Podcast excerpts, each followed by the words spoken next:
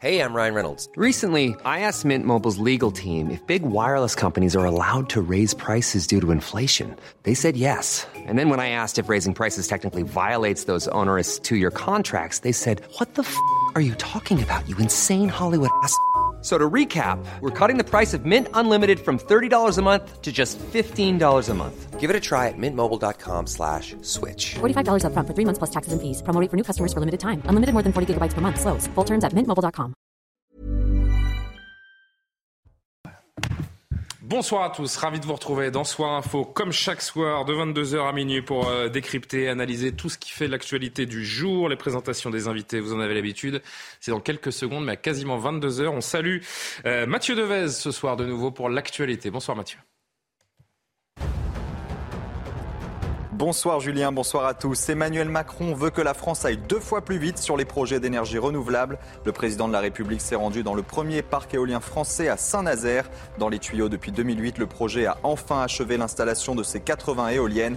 Elles devraient toutes fonctionner avant la fin de l'année. Le site devrait ainsi fournir 20% de la consommation d'électricité du département de Loire-Atlantique. Face à la multiplication des incendies, les pompiers volontaires vont être augmentés, une augmentation de 30 centimes par heure, soit une hausse de 3,5% à partir du mois d'octobre, une hausse réclamée par les soldats du feu particulièrement sollicités cet été. Cette année en France, plus de 62 000 hectares ont été détruits par les incendies. Enfin, le Royaume-Uni enregistre plus de 30 000 traversées illégales de la Manche en 2022. À trois mois de la fin de l'année, ce chiffre est d'ores et déjà plus élevé que le total des traversées effectuées l'an passé. Ces dangereuses traversées se sont multipliées depuis 2018 face au verrouillage du port de Calais et du tunnel sous la Manche. Elles restent un point de crispation majeur entre le Royaume-Uni et son voisin français. Retour de l'actu, vous en avez l'habitude dans 30 minutes. Pour m'accompagner ce soir autour de la table, Gabriel Cluzel. Bonsoir, cher Gabriel, directrice de la rédaction de Boulevard Voltaire. Bonsoir, Alexandre Devecchio. C'est une première, hein, on ne s'est jamais rencontré. Ouais, voilà. Je blague, évidemment, parce que c'est, c'est la totale. Hein. Alexandre Devecchio, il a son rond de serviette, comme on dit rédacteur en chef au Figaro. Karim Abric, bonsoir à vous de la rédaction de CNews. Là encore, on est ensemble depuis le début de semaine, c'est un plaisir. Évidemment, Johan Usaï du service politique de, de CNews. Et Jean-Loup Bonamy qui fait son grand retour philosophe, spécialiste de, de géopolitique. Vous nous aviez manqué, cher Jean-Loup. C'était bien réciproque. Très bien, merci beaucoup.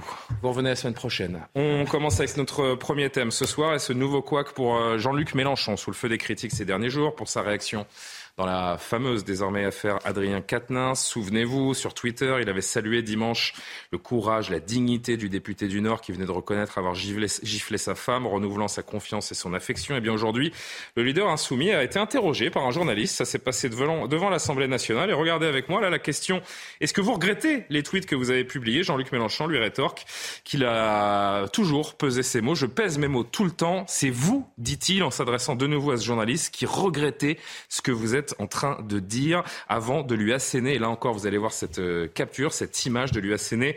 On va pas dire une gifle parce que ce serait euh, largement exagéré, mais euh, une petite tape sur la joue. Alexandre Devecchio, peut-être une première analyse. Ce geste qui a rapidement fait réagir sur les réseaux sociaux, étant donné le contexte. J'ai envie de dire, fallait-il attendre autre chose de la part de Jean-Luc Mélenchon? Ça fait un peu le, le parrain, quoi.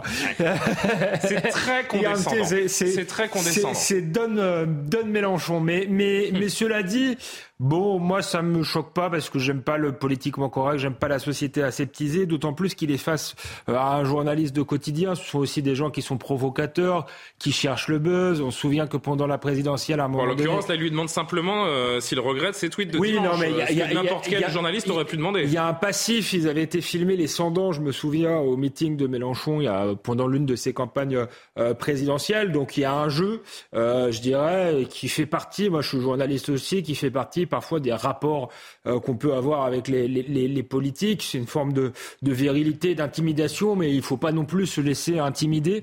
Je ne pense Ça pas que le journaliste soit une, une victime pure. Oui, pour moi, ça relève de, de l'anecdote. Il y a pas de... Oui, alors Ah pas, non. pour, pas pour Karim Aubric Non, non, non, pas, pas de l'anecdote du tout. En fait, j'allais dire après, donc ce, ce tweet euh, sur cette gifle hein, de, de, de Katniss à son épouse. Là, maintenant, on passe au tapotage de la joue d'un journaliste. Alors, c'est quoi? Je- on a presque l'impression que c'est un acte manqué, excusez-moi, mais c'est quand même assez Il y a particulier. une forme de violence dans ce geste, quand bien même, en l'occurrence physiquement, bien sûr, il Mais oui, pas bien sûr. il ne va pas Bien frapper. sûr. Mais imaginez l'inverse. Imaginez un journaliste qui se met à tapoter un politique. Certes. Il y a un minimum de ce qu'on appelle le respect, je pense. Et je pense aussi la base, peut-être euh, peut-être qu'on peut envoyer le mémo à tout le monde. La base du travail de journaliste, c'est de poser des questions. Hein, qu'on aime le style ou pas, euh, qu'on soit dans un certain style de journaliste. rien n'oblige Jean-Luc Mélenchon à répondre, à être dans la connivence. Exactement, il peut répondre comme il veut. Il voilà, comme il veut. exactement. En même temps, ça serait peut-être intéressant qu'il réponde éventuellement parce que et, qu'il assume Mais il a aussi. répondu. Et il Ah, assume. attendez, il a Je répondu. pèse mes mots tout le temps. OK. Oui, oui, exactement. Il a tellement pesé ses mots qu'il a rien dit. Voilà. Yohann Usaï, votre euh, analyse, euh, ça fait écho à ce que disait Elisabeth Borne il y a, il y a- deux jours. On n'est pas à une outrance près avec Jean-Luc Mélenchon, disait la Première ministre. Je ne crois pas du tout, moi, que ce soit anecdotique. D'abord, c'est- moi, je crois que c'est une tentative d'intimidation. Contraire, mais il- ça arrive. Non, Depuis non. que le journaliste existe, Oui, et mais- les politiques Oui, existent. mais quand Vous êtes déjà toujours... fait tapoter la joue comme ça par un politique Non, peut-être pas, j'en sais, j'en sais rien, mais Oui, il quand- pouvait aussi répondre et lui dire ne me tapotez pas la joue. Moi, c'est ce que j'aurais fait d'ailleurs. Mais quand, quand ça arrive une fois, on peut se dire, bon, l'homme s'est laissé emporter. Mais chez Jean-Luc Mélenchon, c'est quand même récurrent. Euh, traiter les journalistes d'abrutis, traiter les journalistes de, de, de vermine, euh, hurler sur la presse, ne pas vouloir répondre aux questions. Voilà. Donc Jean-Luc Mélenchon a, je crois, un problème avec la presse. Je crois que c'est chez lui quelque chose qu'il ne supporte pas. Il ne supporte pas qu'on l'interroge quand il n'a pas envie de répondre à une question. Globalement, il supporte quand même très peu la contradiction, me semble-t-il. Donc quand un journaliste pose une question qui ne lui convient pas, eh bien, il va chercher à l'intimider de manière à ce que le journaliste, précisément, ne l'interroge plus. Mais ça ne fonctionne pas comme ça. Voyez-vous, quand on fait de la politique, il faut répondre aux questions de la presse. Ça fait partie de son travail. Répondre à la presse, c'est répondre aux Français, répondre aux électeurs. Euh, le journaliste ne pose pas la question pour lui, il pose la, la question pour les téléspectateurs qui nous regardent, pour ceux qui nous lisent. Ben, les- le journaliste représente quelque part la parole des Français. En tout cas, il pose la question pour ceux qui le lisent, qui l'écoutent. pardon, mais euh, voilà, je crois que si Jean-Luc Mélenchon a un problème avec la presse, eh bien peut-être devrait-il s'intéresser, s'interroger sur, sur son rôle de politique. Est-ce qu'il n'est pas euh, petit à petit en train de se disqualifier lui-même, Jean-Luc Mélenchon, euh, Gabriel Cluzel et Jean-Loup Bonamy qu'on n'a pas encore entendu? Oui, alors, je pense qu'il ne faut pas non plus euh, surréagir sur ce- cette affaire. hein. Il lui a tapoté la joue, vous savez, c'est comme dans l'As des As, vous m'avez tapoté la joue. Sauf que visiblement, c'était pas affectueux. Oui, mais comme je le disais, Et- il y a le contexte. Non, mais a- bien sûr, c'est ce un geste, c'est un geste de- méprisant. geste Et ce qui est assez curieux, je sais pas, j'ai pas fait de psychanalyse, mais après l'affaire de la gifle de Quatennens, c'est pas la cuisse qui lui a tapoté, c'est la joue Bien sûr, justement. mais bien sûr. Donc euh, on, est, on, se- on a quand même tenté de faire euh, une, une filiation entre les deux gestes, si j'ose dire même. Euh, donc il a de la chance, c'est pas une femme, parce que là, ça aurait été pire. Enfin, c'est pas une Ah, bah femme. là. vous êtes D'accord. Aujourd'hui, on doute, on Oui. ne dure plus rien, mais au vu de la moustache, voilà, ouais. vraiment. Mais bref, donc. La pente est glissante, c'est Gabriel. Je vous propose d'arrêter là tout de suite et de, de Donc déjà, poursuivre. donc c'est bien. Je pense que voilà, ça lui permet d'éviter de, de se prendre un, un, un scud de, euh, de, de, la part de, nos- de nos féministes. Euh, on sent toujours ce que ce que l'avis que je partage avec Yoann, c'est qu'on sent quand même toujours une, une violence rentrer euh, quand dans, dans tout ce qu'il dit. Moi, pire que le geste, c'est le mot. Vous regrettez ce que vous êtes en train de regretter, ce que vous êtes en train de dire. Enfin, c'est à peu près ça. Il dit vous vous regrettez quand on vous dit vous vous, allez vous regretter dire. ou vous regrettez, vous devez regretter ce que vous dites. Franchement, Bah, c'est ça frôle la menace. Donc c'est vrai qu'il y a une violence rentrée chez lui. Euh, maintenant, euh, bon, je pense qu'il va pas euh, décrocher le prix de reporter de guerre parce qu'il s'est fait tapoter la joue En par. effet, en et, effet, surtout en pas- ces temps troublés, je pense qu'il y a plus grave danger pour certains Mais ça a suscité beaucoup de, ré- de réactions, comme je le disais. Du côté de LFI et des plus proches de Jean-Luc Mélenchon, on a tenté de le défendre, comme souvent, à l'image du député LFI, donc Manuel Bompard, qui a défendu en, Jean-Luc Mélenchon en partageant cette photo sur euh, Twitter d'Emmanuel Macron posant la, posant la main sur la joue de l'ancien président burkinabé, un geste qui avait fait polémique à l'époque. Vous avez dû oublier, dit-il, la violente claque de Macron, répond-il à un journaliste du Figaro, à une journaliste du Figaro. D'ailleurs, vous allez peut-être me dire qui c'est, euh, votre, votre collègue, Sophie Sophie de Ravinal. ouais. Sophie, de- j'ai pas compris le nom, mais. Sophie de, de Ravinal, qui Eh est ben journaliste voilà. Donc, politique. Sophie de. Ravinel, pardonnez-moi euh, d'avoir écorché son nom, qui dénonçait ce geste d'intimidation. Et euh, il euh, surenchérit Manuel Bompard en montrant la photo avec Édouard Philippe également. Vous n'avez rien dit sur la violente claque de Macron, de Emmanuel Macron, enfin lui dit Macron, donc je vais dire Macron, euh, sur le Premier ministre Édouard Philippe. C'est assez fascinant cette stratégie de, de défense quasi systématique. Jean-Loup, qu'on n'a pas encore entendu. Non, mais moi, je suis un peu surpris euh, de la structuration du, du débat public français. C'est-à-dire que là, on, parle de ça, on ouvre l'émission, alors que c'est quand même un fait tout à fait secondaire. Il y a une guerre. Ce que je vais faire, c'est que maintenant, je vous appellerai quelques heures avant l'émission et puis on fera Exactement. ensemble. Mais vous auriez bien raison. Ce qu'il faut faire, ce qu'il faut pas. Bah oui, bah voilà, bah ça serait mieux. Donc, en effet, ça serait mieux fait. Vous imaginez bien que c'est une porte d'entrée pour euh, essayer d'évoquer le malaise. Euh, ce que je veux dire, ça ne concerne pas l'émission elle-même, ça concerne ce que ce qu'on entend depuis ce matin sur toutes les ondes et toutes les stations. Ça reste très secondaire. Il y a une guerre j'allais dire aux portes de l'Europe, mais en fait en Europe. Il y a une crise énergétique majeure et probablement une crise économique. Avec ce type d'argument, on parle de rien. Euh, bah, si, on peut parler de ça. Jean-Loup Bonamy. C'est au euh, programme, c'est au programme, mais il y a tout type d'actualité qu'on peut On vit dans, dans un pays où le niveau scolaire s'est complètement effondré, qui s'est complètement désindustrialisé. Donc le fait que M. Mélenchon tapote euh, la joue euh, d'un journaliste, et ensuite, bah, ça fait, euh, moi je me souviens, ça fait 10 ou 15 ans que Mélenchon se comporte comme ça avec la presse. Mhm. euh, je me souviens déjà, il avait, je crois, traité un journaliste il y a une dizaine d'années de petite cervelle.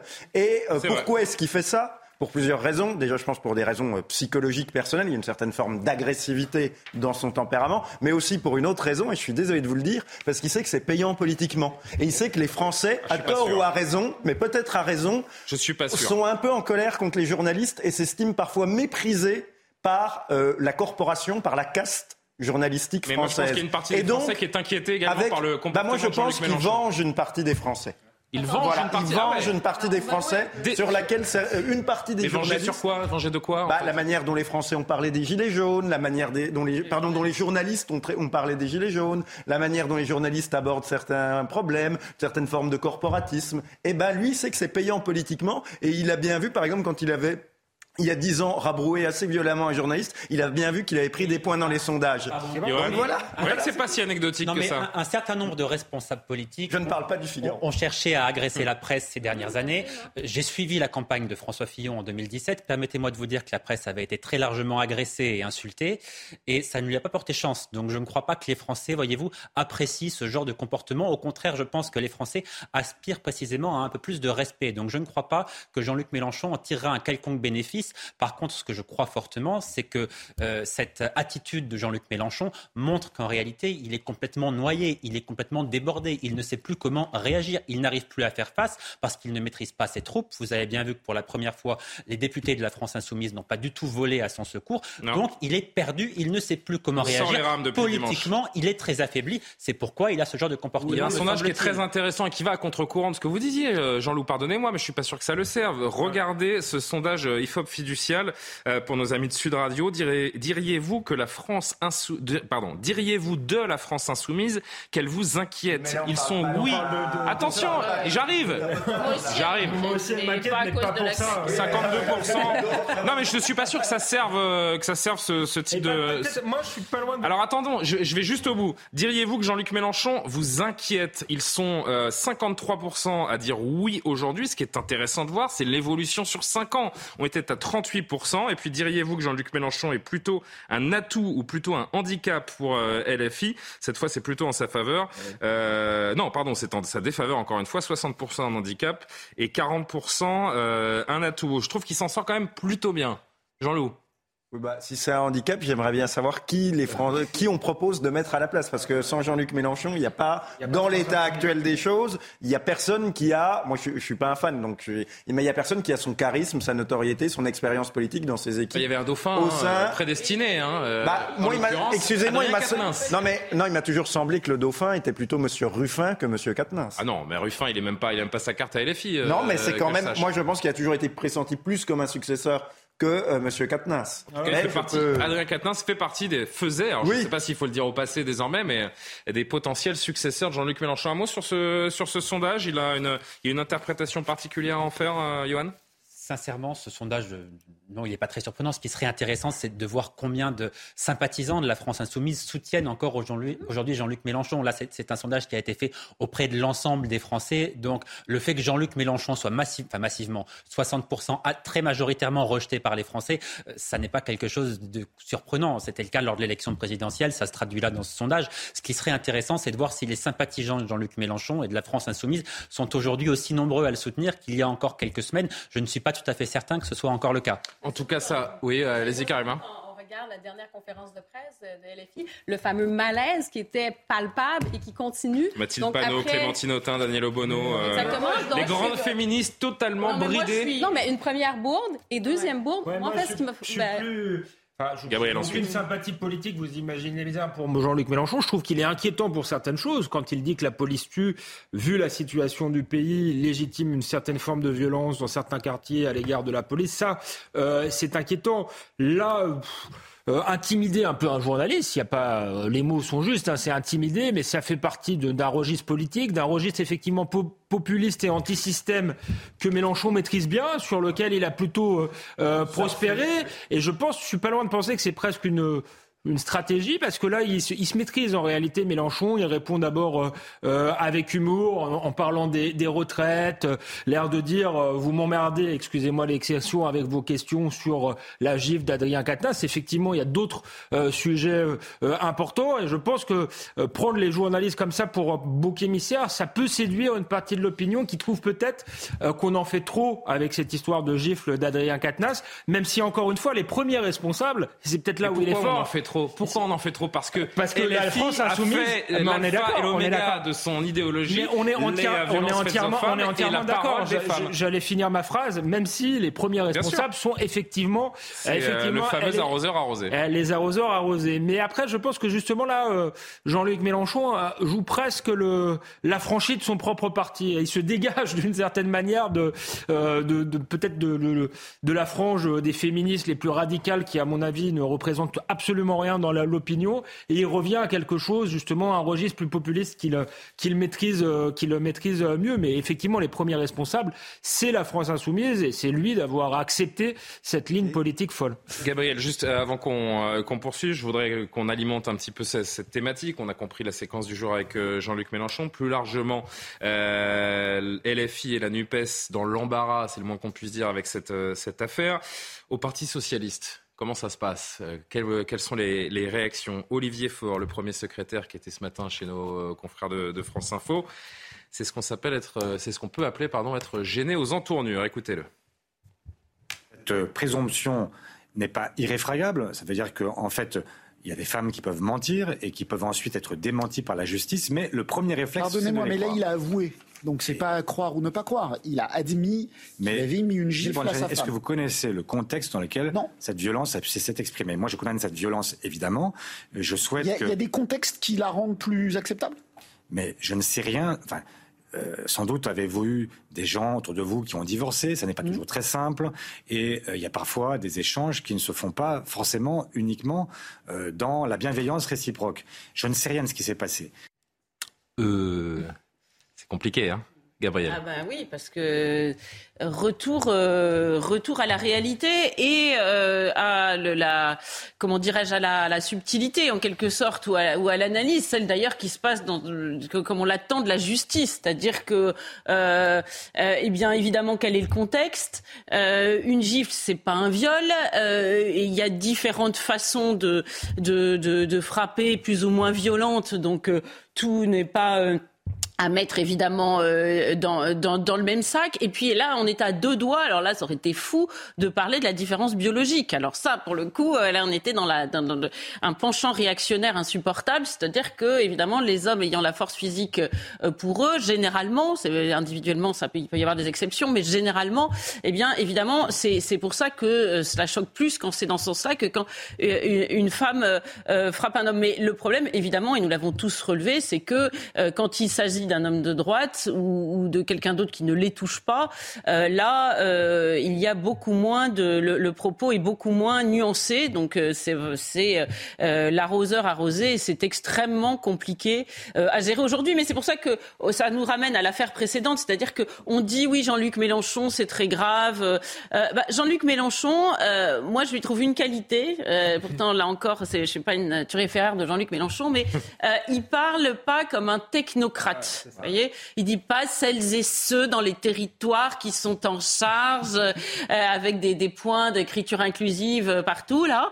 Parce que, et ça, au moins, ça change. je rappelle qu'Adrien Quatennens, le jour où il a publié son communiqué, il a fait son tweet en écriture inclusive. C'est ça, voilà. Ce comme, euh, comme non mais c'est quand même ça, c'est quand même l'acmé de, de l'imposture de la gauche, c'est-à-dire qu'il a, il a reconnu qu'il avait giflé sa femme en écriture inclusive et ça renvoie à l'affaire de euh, Beaupin où on se mettait du rouge à lèvres pour, pour défendre les hmm. femmes. Donc, au moins, Jean-Luc Mélenchon a le mérite d'être authentique. Allez, dernier mot, deux derniers mots, euh, Jean-Loup Bonamy et, Yohann Usaï. Ça craquelle de partout à LFI et par extension à la NUP. Non mais ah, quand on voit les images que vous nous avez montrées, on comprend bien pourquoi la NUPES existe et pourquoi le Quelles parti... images? Bah, celle de M. Faure, et pourquoi le, le, parti leader de la NUPES, c'est LFI, et pourquoi l'homme, euh, l'individu leader, c'est euh, de la NUPES, c'est M. Mélenchon. Parce qu'en fait, si on reprend la, typologie de, de, Max Weber, du sociologue Max Weber, vous voyez que Mélenchon, il a ce qu'on appelle une légitimité charismatique. C'est-à-dire que son entreprise politique repose sur son charisme.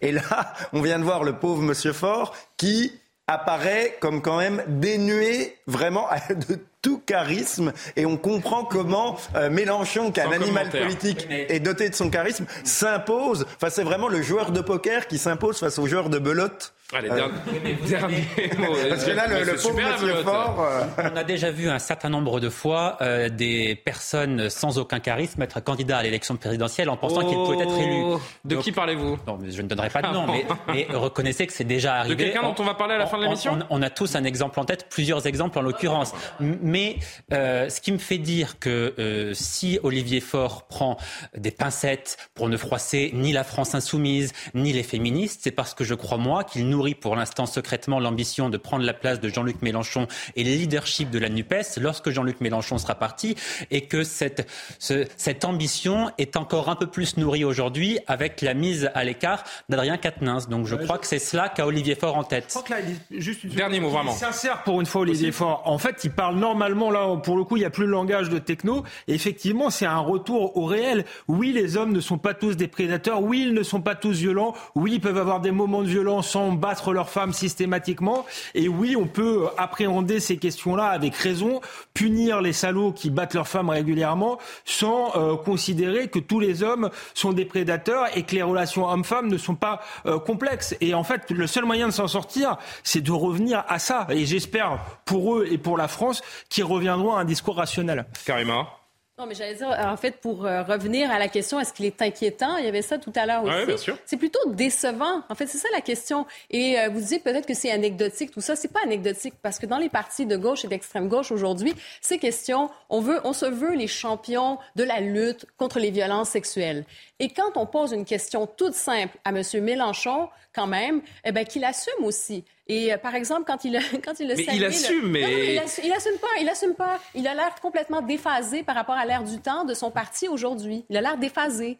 Euh, quand vous saluez le courage et la dignité de quelqu'un, ben, assumez votre courage et votre dignité et dites où j'ai fait une bourde ou non, je le pense sincèrement. Alors, est-ce qu'il est inquiétant? Peut-être pas. Est-ce qu'il est décevant? Pour son parti, à tout le moins, je pense que oui. On va marquer une, une, première pause dans ce, dans ce soir info. J'ai une idée pour vous. Si vous, euh, vous avez du mal à, à, combler vos conversations de fin de dîner, vous lancez le mot éolienne.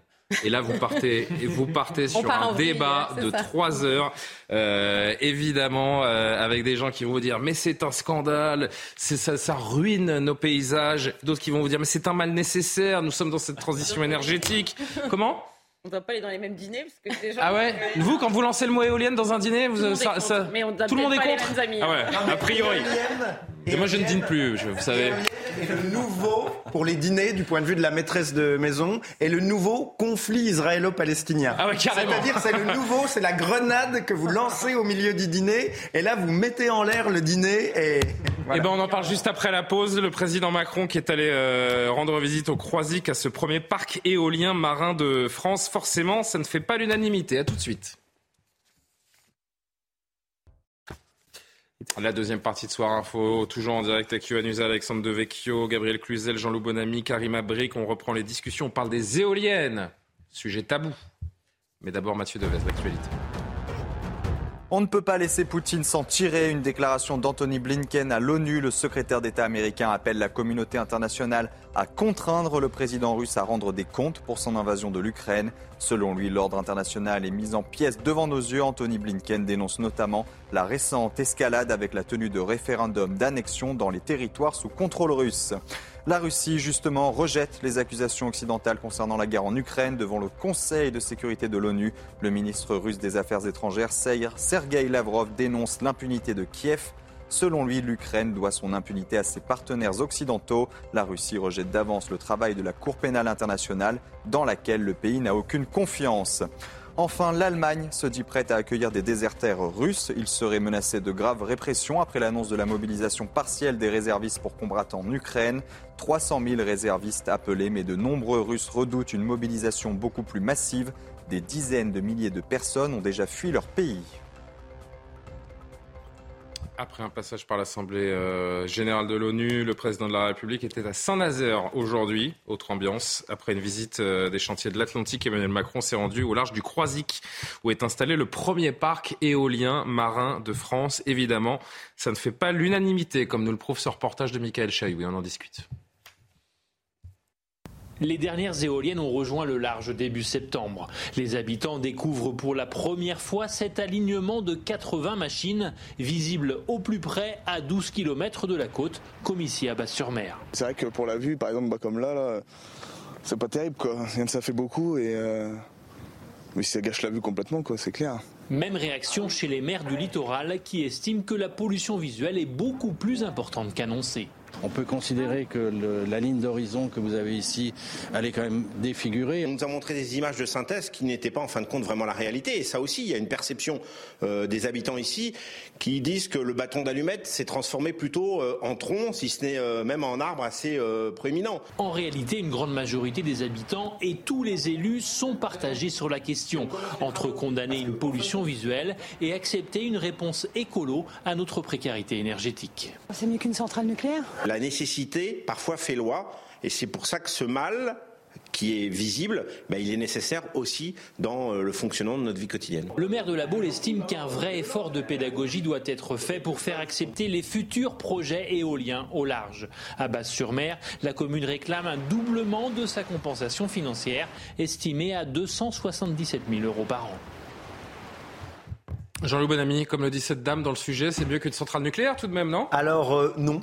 Non, pour plusieurs raisons. Déjà, euh, première raison, c'est que l'éolien produit infiniment moins d'énergie que le nucléaire, notamment parce que le vent est une énergie intermittente. Donc, euh, le, le, le, il faut bien comprendre que l'éolien fonctionne en binôme avec le gaz. Et c'est pour ça que les lobbies gaziers soutiennent euh, vraiment fortement l'implantation d'éoliennes. Parce que quand il n'y a pas de vent, c'est des, relais, des centrales à gaz qui prennent euh, le relais. Donc, en fait, les éoliennes... Donc, il faut de l'énergie pour faire tourner une éolienne. oui. Bah oui. C'est ça que... Et donc, les éoliennes, ça va accroître, si on investit dans l'éolien et pas dans le nucléaire, euh, ça va accroître notre dépendance euh, au gaz étranger et notamment au fameux gaz russe dont on voudrait se euh, libérer. Donc c'est tout le paradoxe des éoliennes.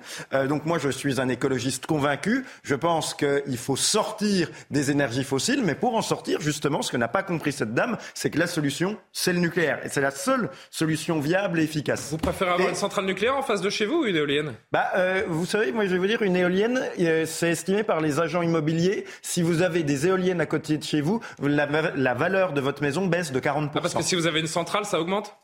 Oui, mais des centrales. votre bien immobilier Mais des centrales. une centrale à 2 km Non, non, mais attendez, euh, Julien, des centrales. euh, une centrale, c'est quelque chose d'énorme, donc il n'y a pas besoin de, de centaines de centrales. Des éoliennes, on a le projet d'en implanter des dizaines de milliers. vrai. Donc euh, la quantité d'éoliennes va être bien supérieure à la quantité de centrales nucléaires. Bah, là, il y a un projet d'en de implanter milliers. 20 000. Docteur Usaï. Là, 20 000. Il y a un projet d'en implanter 20 000. Docteur Usaï. Et donc la valeur mais de, de votre maison perd 40%. Et généralement, qui est-ce qui habite à côté des éoliennes? Bah, C'est la fameuse France périphérique, celle des Gilets jaunes, celle dont aiment tant se moquer les journalistes de quotidien. Donc c'est encore Ah, toujours les mêmes. euh, C'est encore toujours les gratuite. mêmes. Les Et après, on se, plaindra, on se plaindra quand il y aura des explosions de violence. Mais en fait, c'est normal si, vous, si les bobos des villes décident de mettre, non pas à côté de chez eux, mais dans la France périphérique, des éoliennes qui font perdre 40% de leur valeur aux biens immobiliers. C'est bah, sûr je vois pas mal une, éolienne des- devant la place de l'hôtel de ville à Paris. voilà. oui, en effet. oui. C'est à l'Hidalgo, il n'y a pas d'éolienne en face de On chez va elle. essayer d'en mettre au Cap Ferré, peut-être On va Ah voir oui l'effet que ça fait. Oui, c'est sûr, hein. mais à la face à la boule Euh, aussi. oui, hein. Oui, vous avez oui. Franck Louvrier. Y a euh, quelques- enfin, je pense qu'il va y avoir quelques people Mais Franck Louvrier vous dit, Franck Louvrier que- qui est le maire de la Baule, donc on entend dans ce, dans ce sujet, il nous dit c'est un mal nécessaire hein, d'une certaine façon. Oui, mais il très que- non, mais je, je dis ce que lui dit. idéologique. Oui, mais vous avez entendu en tant que maire, en fait, il y a les fameuses compensations financières. Euh, les communes aussi, euh, voilà, il y a tout un. Je m'adressais les- à Johan Usaï. hein, Les, les maires sont partie prenante Et je vous disais, docteur Johan Usaï, c'est quoi le problème avec les éoliennes? Quel est le problème? Le problème, c'est d'abord l'esthétique. Vous avez raison de dire qu'il y a une partie de la population qui considère que ça dégrade le paysage. C'est l'argument du Rassemblement national, l'un des arguments. Vous savez qu'il y a des gens qui est- trouvent ça beau. Oui, peu, peu, peu, ceci dit. Mais vous Mais je, vais- je vais la citer. Ma mère m'envoie des messages depuis tout à l'heure pour me dire qu'elle trouve ça magnifique. Elle adore voir tourner les éoliennes. Allez comprendre. Donc il y a des gens à qui ça plaît. Non, mais la plupart des gens n'aiment pas cela. Bon. Deuxième chose, euh, les communes euh, ont souvent accepté les éoliennes. D'ailleurs, elles ont été indemnisées pour cela. Ouais, parce, parce que précisément, comme on considère que c'est laid, on les indemnise pour que pour une sorte, pour une sorte de, de- de préjudice de, de laideur, si vous voulez. Donc il y a une indemnisation euh, des communes, mais vous aviez raison de dire que de toute façon, que ce soit une centrale nucléaire ou des éoliennes, personne n'en veut à côté de chez soi. Ça, c'est une réalité. Et pourtant, on a besoin de se chauffer, et pourtant, on a besoin d'électricité pour tout un tas de choses. Donc, la vie est hélas faite de choix douloureux, me semble-t-il. Euh, ce projet, ensuite, dire qu'il ne servira à rien, c'est absolument faux, parce que ce parc-là, d'abord, va permettre de produire 20% de l'électricité dont la Loire-Atlantique a besoin. Donc, 20%, ça ne me semble pas être complètement anecdotique. Et si ça ne fonctionnait pas par ailleurs, il me semble que la Grande-Bretagne n'aurait pas implanté d'ores et déjà plus de 2000 éoliennes en mer, là où nous, nous sommes à 80. Donc, si d'autres pays comme la Grande-Bretagne et l'Espagne construisent massivement ce genre d'éoliennes en mer, fait, on c'est- se rend compte qu'elles sont corrodées par le on serait pas dans la situation actuelle euh, sur le point de vue nucléaire s'il n'y avait pas une part d'idéologie au-delà de l'aspect pragmatique. Pardonnez-moi, Mais mais, c'est je- le mix énergétique. C'est le mix énergétique, c'est le nucléaire à 75% et le renouvelable à 25%. Alors, c'est pas beau, c'est pas beau, ça fait du bruit, mais est-ce qu'au moins c'est efficace? Non, surtout c'est inefficace. C'est là où je suis. Non, je pardon, je suis en désaccord euh, avec vous. Je vais vous expliquer pourquoi. Si l'Angleterre ne le fait pas, c'est parce qu'elle n'a pas la technologie euh, nucléaire pour le faire, donc elle a été obligée d'investir euh, ailleurs. Mais c'est beaucoup moins euh, efficace, ne serait-ce qu'en termes euh, écologiques. C'est le mix énergétique de, de l'Allemagne, c'est 45% de renouvelables, donc éoliennes, panneaux photovoltaïques euh, notamment, et euh, 45% gaz, euh, pétrole, euh, charbon. Résultat, ils émettent 10 fois plus, enfin 10 fois 10% de plus de gaz à effet de, de serre que nous. Donc sur le plan, plan écologique, c'est mauvais. Et surtout, on voit bien aujourd'hui qu'ils sont dépendants euh, de la Russie euh, pour euh, pour le gaz et qu'ils ont eu beaucoup plus de coupures d'électricité euh, que nous. Donc on- c'est une énergie intermittente qui est quand même beaucoup plus beaucoup moins facile euh, à piloter, Bah, beaucoup moins que efficace. le, que le que le nucléaire. Et pour que ça ça alimente vraiment en électricité, effectivement, il faut en mettre beaucoup beaucoup. Tout à l'heure, vous disiez euh, la différence entre une centrale à côté de chez vous et ça. Euh, une centrale, c'est un kilomètre carré, ça c'est 78 euh, kilomètres carrés. Alors c'est vrai que c'est c'est en mer, euh, À 12 pour- pour km vous- des côtes. pour vous dire euh, la, la- la surface euh, qu'il faut pour implanter ce type d'installation. Ajouter à ça euh, de la pollution, c'est fabriqué euh, euh, à l'étranger, euh, souvent en Chine pour certains. C'est plein de plastique, de ferraille et de Euh, béton. Difficile à voilà, de, difficile à, à, comment dire à recycler. Euh, pollution Corrodé sonore, par le sel pollution marin. sonore, et effectivement pollution euh, euh, visuelle, mais surtout euh, nous qui avions l'avantage du, du, du nucléaire, qui était un avantage en termes de souveraineté, en termes de coût aussi, parce que ça coûte beaucoup plus euh, cher. Ça nous permettait d'avoir une énergie qui était à nous, de pas être dépendant des autres et une énergie euh, pas chère, euh, d'avoir euh, investi sur le sur les éoliennes. Voilà, ça nous a fait perdre notre avantage stratégique par rapport aux autres pays et perdre le fait qu'on avait une énergie à bas coût et qu'on était autosuffisant et qu'on pouvait même en vendre. Je voudrais que vous voyez ce tweet du chef de l'État. C'était il y a une demi-heure, un, petit peu plus à peine. Emmanuel Macron qui a, tweeté un texte accompagné de cette, cette vidéo où il nous montre aux premières loges ces fameuses éoliennes. Si on peut le, je sais pas si on l'a en régie avec Antoine Le Breton, il va m'indiquer. Sinon on avance. Et ben montrez-nous les images, chers amis. Les voici les images donc. euh, envoyées ce soir par Emmanuel Macron. Là, on est vraiment au cœur de ce parc éolien, hein, euh, euh, Gabriel Cluzel. Franchement, c'est si que ça. Est-ce qu'il faut pas, finalement, est-ce qu'on n'est pas contraint aujourd'hui d'enlaidir la planète pour la sauver? Mais on vient de vous dire que c'était écologiquement absurde et que ça produisait très peu je- d'électricité. Je, Eh me oui, suis trompé, c'est pas 10% en plus. Tout le monde répond sauf celle à qui je m'adresse. Non, mais juste, c'est 10 fois plus de gaz à effet de serre en Allemagne qu'en France. Ouais. Gabriel. Non, mais euh, c'est laid, ça, à part votre maman. Bon, moi, je suis ravie, je connais quelqu'un depuis ah ce soir qui trouve ça beau, c'est parfait. Donc, euh, objectivement, je ne connais personne qui est capable de me dire que c'est beau, personne qui a envie d'avoir ça à côté de chez soi. Donc, c'est pas inintéressant de savoir que les Français euh, euh, trouvent ça moche et n'en veulent pas chez eux. Enfin, je, c'est bizarre aujourd'hui et évoquer cette idée-là, ça paraît incongru. Donc, les gens, les gens n'en veulent pas, trouvent ça laid. C'est pas visiblement, c'est pas efficace. Il n'y a pas le rendement attendu. le rapport prix aussi électricité n'est pas n'est pas bon. Les pales, vous l'avez dit, enfin les pales en particulier euh, sont pour le moment on ne sait pas les recycler, c'est des matériaux composites et on n'a pas encore visiblement euh, les, les, outils pour le faire. Et donc pourquoi s'acharner sinon euh, par un choix idéologique? On ne, on ne, voit pas à part l'idéologie ce qui pousse à faire cela ou par un bah, réflexe de Pavlov essayer d'imiter les autres alors que nous nous avions d'autres d'autres solutions. Et le problème c'est que Emmanuel Macron a décidé, par exemple, que ces parcs offshore, je crois qu'il en, il, veut, il en veut une cinquantaine pour 2050. Euh, Donc il faut que ça aille à marche forcée, mais les autres aussi, les autres éoliennes aussi. Et pour cela, il a réduit la, la, la, la faculté euh, de, de, de, faire des recours. Euh, ça. Donc pour accélérer le processus, parce qu'évidemment, parce que les gens n'en voulaient pas, ils faisaient des recours. Pardon, c'est la justice dans ce pays. Euh, on, on va leur enlever le. Eh ben, on, va changer le droit sur cette question pour pouvoir accélérer. Quand même, Écoutez, alors justement, c'est quand même proprement scandaleux. Et dernier point, je remarque, on parlait de la Grande-Bretagne elle vient de, lever le moratoire sur la fracturation du gaz de schiste. On cherche de l'énergie partout. Bah oui, mais nous aussi, peut-être qu'on pourrait. Je vous rappelle qu'Arnaud Bonnebourg avait évoqué cette question. Eh ben, c'est des questions euh, pragmatiques, intéressantes. Euh, nous, nous restons toujours dans l'idéologie. Alors, juste, le moratoire, chers amis, parce qu'elle a fait plein d'éoliennes, elle voit que ça ne marche pas. Emmanuel Macron, ce matin, donc, euh, ou ce midi, qui disait qu'il faut accélérer, aller deux fois plus vite, donc sur les éoliennes. En matière d'énergie renouvelable, nous avons fait plus et mieux que ce qui était fait avant par ces accélérations. Et nous sommes sur la voie pour atteindre les objectifs fixés pour 2023 au début du quinquennat précédent sur l'éolien terrestre, le solaire, et légèrement en retard sur l'éolien en mer, si je fais un peu le bilan de là où on est. Donc, nous y sommes presque, on a 80% de l'objectif qui est atteint, mais pour aller à la stratégie que j'évoquais, réussir l'accélération qui nous est demandée, qui est dans les années qui viennent d'aller deux fois plus vite encore, on a besoin d'une accélération massive. Vous savez, je ne sais pas si on n'est pas un peu à côté de la plaque. Hein. Je vous parlais de ma mère, ça n'intéresse personne. Mais euh, Jacques Sanchez, notre cher programmateur euh, aimé, qui m'envoie un message, je trouve pas ça moche les éoliennes. Ah. Il y a des gens qui trouvent ça beau. Il y a des gens qui trouvent ça beau. Mais c'est pas le problème. Qu'est-ce que vous dites, Karima Et Johan ensuite. Attendez là. Quand vous conduisez, par exemple, vous voyez ça comme ça, c'est une chose. Vous pouvez trouver ça même un peu curieux, donc euh, ça attire l'attention. Après, c'est vrai, pollution visuelle, pollution sonore, etc. Mais si on regarde dans l'ensemble, hein, que ce soit en Occident ou ailleurs, dans les pays à travers le monde, il y a vraiment une question qui se pose là-dessus. C'est complexe et c'est important. Et on a vu, on est presque un changement d'air, j'allais dire, changement d'époque. Avec la pandémie. Il en faut de l'air pour faire tourner les éoliennes. Pas mal d'air même. Hein? Hmm. Donc, euh, avec la pandémie, par exemple, hein, on a vu euh, ce que ça a donné euh, sur les chaînes d'approvisionnement.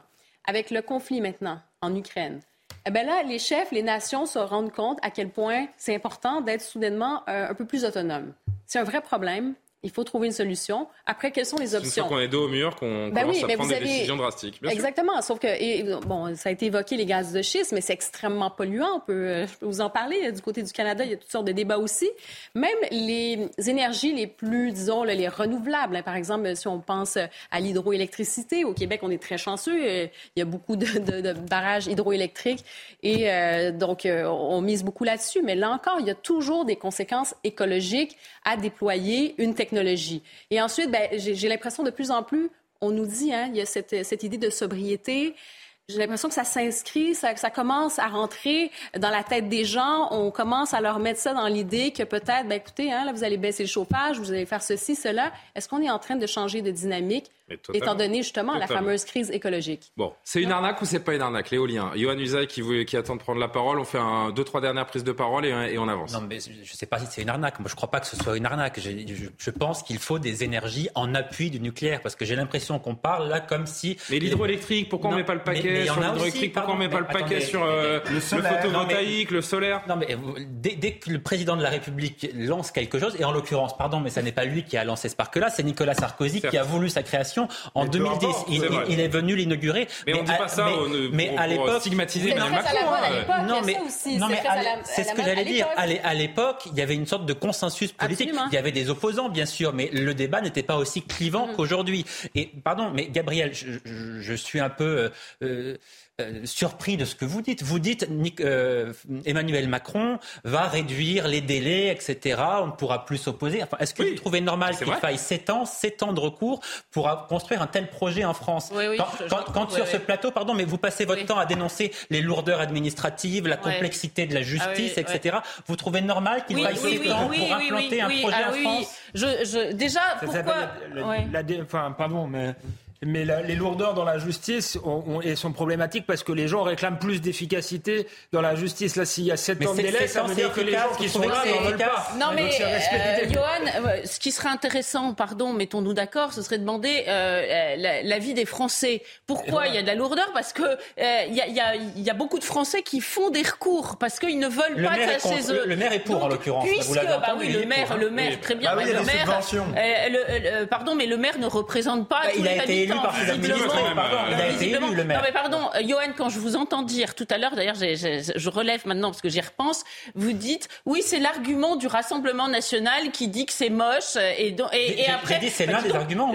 J'espère qu'il y a pas. Enfin, ou alors, euh, le Rassemblement national va ramasser beaucoup de gens s'il n'y a que lui qui, qui, qui, qui dit que c'est moche. Mais le rapport au beau n'est pas, euh, n'a pas de clivage partisan, a priori. Ce qui, ce qui se passe, c'est qu'on est dans un pays qui, qui doute de lui sur tous les plans. Hein, vous êtes d'accord sur tous les plans. Mais, mais ce qui lui reste, c'est quand même euh, la beauté de ses paysages. C'est son patrimoine. Euh, euh, ça peut être des, du patrimoine construit, hein, bâti. Pourquoi qu'est-ce que vous vous dites quand, vous, quand vous promenez dans, les, dans nos beaux pâturages et que vous voyez se dessiner un parc éolien Qu'est-ce que vous vous dites? Eh ben, je me dis que c'est affreux et qu'on est en train de détruire ces beaux paysages qui étaient un petit peu ce qui nous reste. Le, la, France rurale, on en parle beaucoup en ce moment. Et les parcs offshore, il reste, Ce qui lui reste, c'est des beaux points de vue. Bah, avec ces éoliennes au milieu du champ, pourquoi vous croyez que la côte immobilière en prend un coup à chaque fois qu'il y a une éolienne? Moi, je veux bien que tout le monde trouve ça beau, sauf moi, mais on va m'expliquer pourquoi euh, ce qui est autour des, éoliennes, euh, tout d'un coup, euh, perd, de sa valeur. Allez, deux derniers mots, Alexandre Devecchio et Jean-Loup Bonamy pour conclure. particulièrement énervant dans la séquence, c'est le contexte, en fait, où Emmanuel Macron vient inaugurer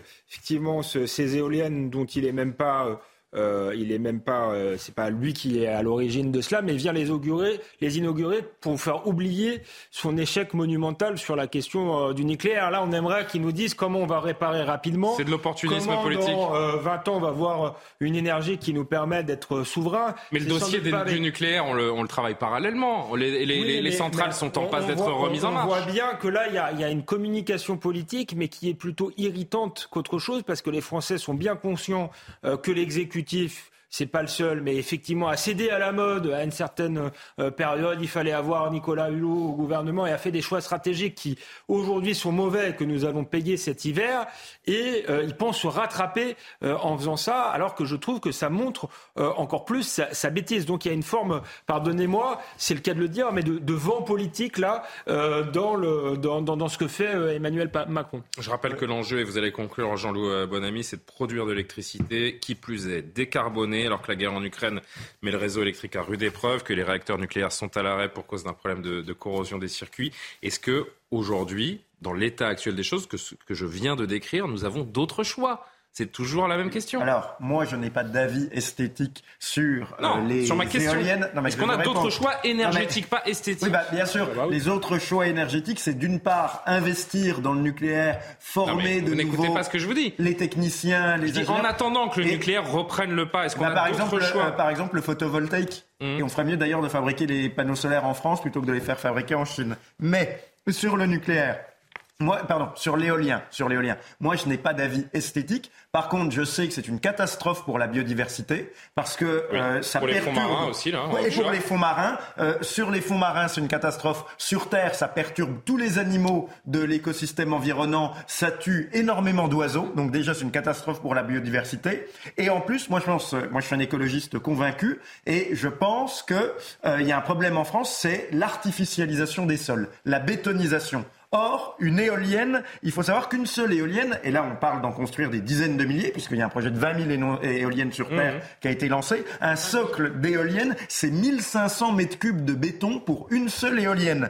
Et donc, pour les 20 000 éoliennes qu'on va lancer euh, sur Terre en France, on a calculé que ça représenterait, euh, rien que pour le béton, rien que pour le socle en béton, 1,2 million de trajets de camions. Vous savez, les camions toupies qui amènent le ciment et le béton, eh ben, il, va, il fonctionne à l'essence. Il pollue, il pollue. Et donc, ça, pour les 20 000 éoliennes, ça va représenter 1,2 million de trajets de camions qui fonctionnent à l'essence pour apporter du béton. Ah oui, ça fait beaucoup. Tout ça pour avoir une énergie qui va coûter plus cher. Juste pour avoir une énergie qui va coûter plus cher et nous rendre plus dépendants du gaz russe. Un, détail pour euh, aller dans votre sens. Malheureusement, quand vous dites eh, eh, on n'a plus le choix, euh, c'est vrai qu'à court terme, ça va être compliqué parce qu'on n'a même plus les ingénieurs pour la technologie Ah nucléaire parce que les gens ne se sont pas formés là-dessus puisqu'on leur a dit que cette filière allait disparaître.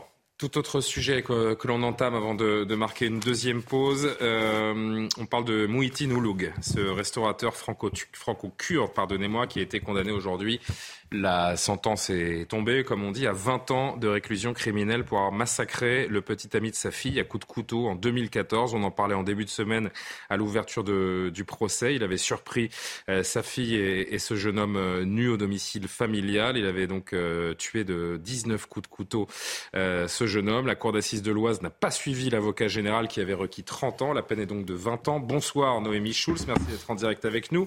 Vous avez couvert pour CNews ce procès d'assises.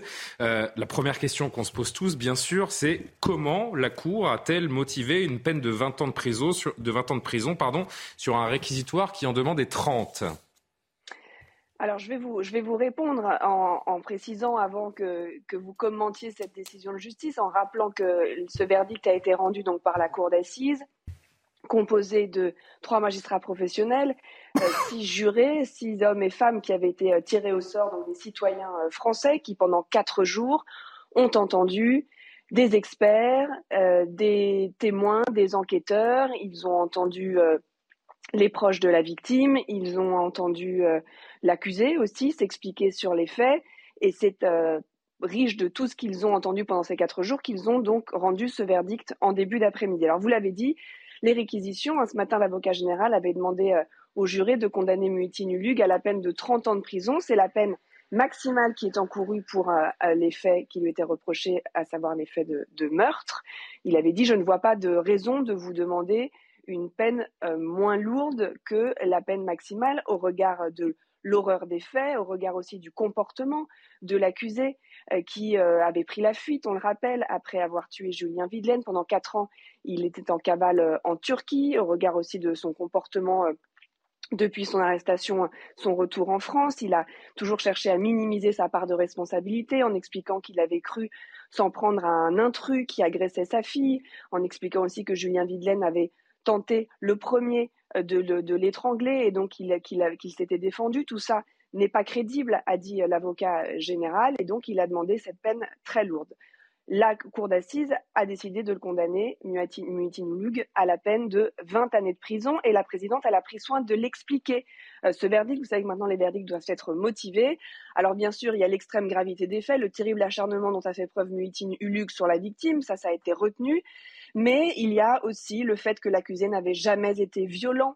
Euh, tous les, les témoins l'ont dit, qu'il n'avait jamais été condamné, casier judiciaire vierge. Les experts psychiatres ont expliqué aussi les raisons de ce passage à l'acte, un geste impulsif motivé par des facteurs émotionnels, en l'espèce le choc de découvrir sa fille nue avec un garçon, le poids de la culture et de la tradition chez cet homme d'origine kurde a aussi été pris en compte. Et puis un dernier point aussi euh, qui a pu entrer euh, dans, la réflexion de ces jurés. Maître Berton, l'avocat de la défense, l'avait euh, plaidé d'ailleurs ce matin. Si Mutin Ulug avait été condamné à 30 ans de prison, la peine maximum, il aurait fait appel, c'est sûr.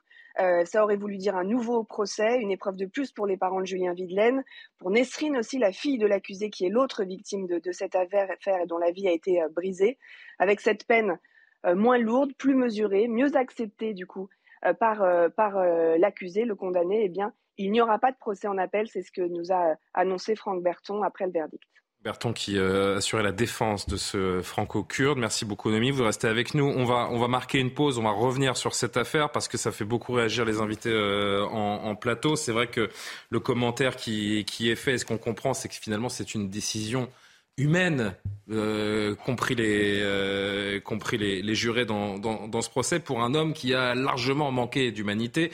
Et c'est un petit peu le paradoxe autour de, ce jugement. Vous nous direz ce que vous en pensez. Noémie reste avec nous euh, parce qu'elle a suivi toute la semaine ce, procès après cette macabre affaire donc et ce, jeune homme à peine 20 ans et qui a succombé après 19 coups de, de couteau. On revient là-dessus dans un instant. À tout de suite. De retour en direct euh, dans Soir Info sur CNews. On reprend les discussions avec mes invités dans une poignée de secondes, mais à 23h pile, on fait un rappel de l'actualité. Mathieu Devez. 10 000 volontaires ont demandé à être mobilisés en Ukraine ces dernières 24 heures. Une annonce de l'état-major russe après la première journée de mobilisation. Hier, Vladimir Poutine a annoncé une mobilisation partielle. Elle concerne 300 000 réservistes avec une expérience militaire. Mais de nombreux Russes redoutent une mobilisation plus massive. Plus de 1300 personnes ont été arrêtées dans le pays lors de manifestations. Le quartier de la Défense veut économiser 15% d'énergie cet hiver, une décision prise par le quartier d'affaires situé à l'ouest de Paris face à la flambée des prix et alors que chacun est appelé à faire preuve de sobriété énergétique. Les entreprises sont invitées à éteindre les bureaux et lumières la nuit, baisser de 1 ou 2 degrés le chauffage et optimiser la gestion technique de leurs bâtiments. Enfin, en tennis, Roger Federer jouera en double avec Rafael Nadal pour le dernier match de sa carrière. Le Suisse s'est entraîné avec l'Espagnol face à la paire composée de Novak Djokovic et Andy Murray. Roger Federer et Rafael Nadal seront opposés demain à Jack Sock et Frances Tiafoe lors de la Lever Cup à Londres. À 41 ans, ce double conclura une carrière marquée notamment par 20 titres du Grand Chelem. Toujours avec les invités, avec Noémie Schulz du service police-justice de, de, CNews qui euh, a suivi cette euh, affaire Mouitine Ulug pour euh, CNews depuis le début de la semaine. Ce franco-kurde condamné à 20 ans de réclusion criminelle pour avoir massacré, et le mot est faible, le petit ami de sa fille à coup de couteau en 2014 après avoir surpris le couple au domicile familial. Noémie qui nous a expliqué il y a quelques instants avant la pause les motivations de, de cette cour d'assises qui a donc déclaré le suspect coupable avec 20 ans de réclusion criminelle contre 30 qui étaient requis par le procureur général. Pendant qu'on écoutait Noémie, je vous regardais tous en plateau euh, vivement réagir, notamment vous, euh, Karima. 20 ans, est-ce qu'on peut dire que c'est à la hauteur du crime commis? Est-ce que les explications que nous a fournies Noémie et ces motivations de la Cour, vous les entendez, vous les comprenez? Écoutez, moi, il y a un point qui me frappe et euh, je suis vraiment particulièrement étonnée de cette chose-là, pour ne pas dire choquée. Euh, c'est le point comme quoi on a considéré la, culture et la tradition de, cet homme d'origine kurde pour faire en sorte que sa peine soit de 20 ans au lieu de 30 ans. Donc, est-ce à dire que, bon, euh, vous êtes français, vous n'êtes pas d'origine euh, je ne sais d'où, ben on va vous dire, ben non, il n'y a pas ce poids culturel. Et encore là, c'est d'associer le côté kurde à ce poids, donc à cette violence. Alors déjà là, je trouve qu'il y a quelque chose de particulier. Mais donc, est-ce à dire que vous êtes un Français comme ça et quoi? Vous aurez le 30 ans de réclusion parce qu'on ne tiendra pas compte de ce poids culturel? Alors, ce, point-là, pour moi, c'est vraiment une incompréhension. Par ailleurs, je, je peux comprendre qu'on essaie peut-être d'éviter le côté humain, c'était on va éviter qu'il y ait un nouveau procès. On ne veut pas que, par exemple, si la personne décide d'aller en appel. Donc ça, on le comprend bien. Oui, en effet, tant mieux pour la famille de la victime. Euh, cela dit, pour moi, c'est incompréhensible.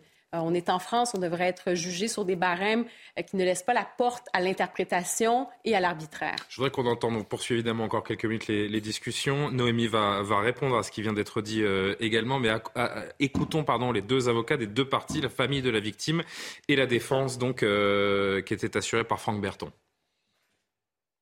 Mes clients euh, ne désiraient ni haine ni vengeance. Euh, euh, cette peine est sage, cette peine est juste et ils sont parfaitement capables de l'entendre. Ils sont désorientés, ils sont perdus euh, parce que cela fait huit ans qu'ils se battent pour que ce jour arrive. Le jour est arrivé et maintenant devant eux, eh bien, c'est un grand vide. Euh, Julien est définitivement mort et enterré. Euh, ils vont devoir entamer ce travail de deuil. Ils vont devoir vivre avec euh, ce combat.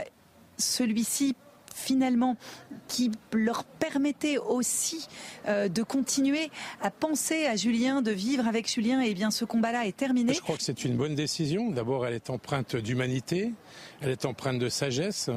Elle permet aujourd'hui de, de clore le dossier judiciaire, bien évidemment pas ce drame, mais le dossier judiciaire, puisque M. Luc ne fera pas appel de cette décision. Euh, il accepte bien évidemment cette décision et cette condamnation à 20 ans de réclusion criminelle. Euh, je crois qu'il faut saluer le courage de la Cour et des jurés qui euh, ont rendu une décision à la fois pleine d'humanité, de compréhension. Noémie Schulz, vous vouliez répondre à ce qui vient d'être dit en, plateau. Moi, je reprends les, mots de, Franck Berton et je le disais juste, juste avant la pause. Une décision pleine d'humanité pour un homme qui n'en a pas montré une once d'humanité. La justice est particulièrement magnanime, non? Non, je ne sais pas si on peut dire ça comme ça. Euh, encore une fois, si on devait euh, juger les, gens à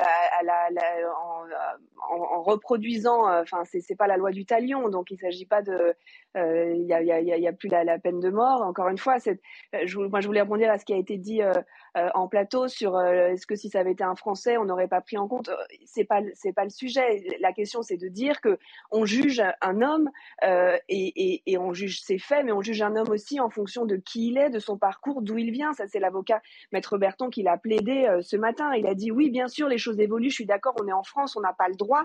Mais que voulez-vous? Mais voulez-vous que je vous taise l'éducation qui lui a été prodiguée? Donc quand à 5 ans il a commencé à travailler, à 10 ans il était au champ. On est le produit de sa culture. C'est pas une excuse, c'est un héritage. Il ne s'agit pas de dire on autorise, euh, on, autorise ce qui s'est passé, mais on prend en compte euh, le, le, profil de cet homme, d'où il vient, et, et, et, et, comment il a, il a hmm. grandi. Et enfin, de dire qu'il faudrait qu'il y ait une échelle des peines et on ne peut pas adapter, c'est bien ce que l'inverse de ce qu'est la justice aujourd'hui, qui consiste à, à, effectivement, il y a la loi qui donne, qui fixe, qui dit, euh, on qui donne les peines encourues, et après, ce sont les juges et là les jurés aussi qui vont adapter en fonction du profil de la personne. Hmm. Euh, non mais Noémie, moi je vous entends et je vais repartir la, la parole. Vous reviendrez, hein, Noémie, évidemment dans la, dans la, discussion, mais je me souviens de vos, vos analyses et, vos comptes rendus des, des, différentes audiences depuis lundi. vous me dites si je me trompe, Noémie, vous parliez d'un homme qui ne montrait pas particulièrement de remords, d'empathie sur, euh, sur ce qu'il a fait. En effet, vous avez mille fois raison, l'individualisation des peines, c'est ce qui caractérise notre système de justice, mais il, est, il commet un acte particulièrement euh, barbare, odieux, n'émet aucun remords. J'entends vos arguments, mais j'ai du mal à les, à les comprendre. Euh, Alexandre de rebondir sur ce qu'a ce qu'a dit Karima et sur ce qui a été dit. On se rend compte euh, que l'argument culturel devient une circonstance atténuante dans une société où pourtant il y a un déni des cultures, c'était ce que disait le sociologue euh, Hugues Lagrange, il est interdit quasiment de dire que certaines violences dans la société, notamment les violences faites aux femmes, sont liées à la culture, à la religion, euh, bien souvent. Et dans le même temps, là, ça devient une circonstance atténuante. Euh, ça, paraît effarant. Et c'est quand même la porte ouverte à une justice à plusieurs vitesses. Alors, vous avez été éduqué dans une éducation, admettons qu'il ait été catholique extrémiste et choqué euh, de voir euh, une jeune fille euh, avec dans le lit, ça aurait pu. Je suis pas sûr qu'il y aurait eu une circonstance atténuante, et tant mieux, ça aurait été juste. Donc, donc cet argument culturel là paraît complètement, complètement fou. Ça aurait pu être même une circonstance aggravante. Du reste, on l'a naturalisé français. Donc, s'il a été naturalisé français, ça veut dire qu'il est apte à comprendre quels sont nos codes, quelles sont nos mœurs et qu'il doit euh, s'y tenir. Enfin, moi, peut-être on naturalise n'importe qui, n'importe comment. Ça, c'est vrai. Ça, c'est un, autre problème. Et je me dis aussi qu'il y a une circonstance aggravante qui aurait pu être retenue. Ça, euh, euh, Nathalie Schulz va nous. Noémie. Noémie, pardon. Noémie Schulz va nous, nous, nous, éclairer. J'ai confondu avec l'actrice. je le sais en plus. Noémie, euh, il, me semble qu'on a dit euh, tout au long de la semaine qu'il y avait une dimension raciste, même si on ne l'a pas dit comme ça. Le fait qu'il soit français, qu'elle était avec un Français. on a utilisé cette euh, fameuse formule de crime d'honneur. Ça aurait pu être là aussi être une circonstance aggravante et pas hmm. une circonstance atténuante. Gabriel Cluzel, Yohann Usaï, et, et je, je reviens vers vous évidemment, Noémie. Mais déjà, le crime d'honneur, moi, je, je, je trouve que euh, garder cette qualification est assez euh, euh, pénible. Euh, je croyais que, par exemple, en cas de féminicide, on avait décidé d'arrêter de, crime de parler de crime passionnel parce que c'était minorant et ça anoblissait l'acte. Bah, là, parler d'honneur, non, il n'y a, a, aucun. Non, non, mais c'est pas honorable. Voilà, un crime n'est pas honorable. C'est un crime de déshonneur. C'est un crime, voilà. Et de fait, euh, ça paraît quand même assez curieux que euh, le poids de la culture et de la tradition, euh, il ne fonctionne qu'à sens unique. Hmm. C'est-à-dire que quand ça... En fait, il ne faut pas voir seulement l'acte d'un déséquilibré, ça s'installe un petit peu plus dans un climat général. Le, premier fait, et ça a été dit tout à l'heure, c'est déjà que c'est très péjoratif, ça voudrait dire que la culture dont il vient, la, la, tradition dont il, dont il vient suscite ce genre d'acte, bah, c'est presque paternaliste comme, comme réflexion. Et on puis, entend souvent euh, parler de patriarcat. Et, puis alors on n'a pas le droit, on n'a pas le droit quand on doute des bienfaits de l'immigration de mhm. souligner bah ces différences mhm. culturelles et de traditions et se demander si par exemple pour les femmes il va pas y avoir des conséquences. Mais là, quand ça arrange tout le monde ou en tout cas une certaine vision de, euh, de la justice, et eh bien là on a le droit de parler du poids de la culture et de la tradition. Il y a un moment il va falloir choisir entre les deux. Hein. Noémie, je sais que vous voulez euh, là encore réagir. Allez-y rapidement.